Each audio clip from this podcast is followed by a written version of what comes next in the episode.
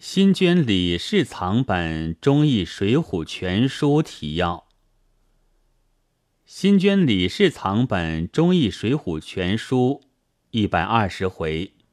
别有银首一篇，题《施耐庵集传》，罗贯中纂修。卷首由楚人奉礼杨定见序，字云是李卓吾。后由无而得元无涯，求卓老遗言甚利，求卓老所批阅之遗书又甚利，因复以批定《忠义水浒传》及《杨生安集》，而先以《水浒》公诸事云云。吾年月，次为发凡实则。赐宣和仪式，赐《水浒》忠义一百八人籍贯出身，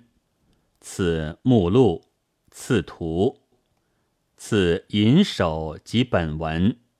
偶有批语，甚简陋，盖委托也。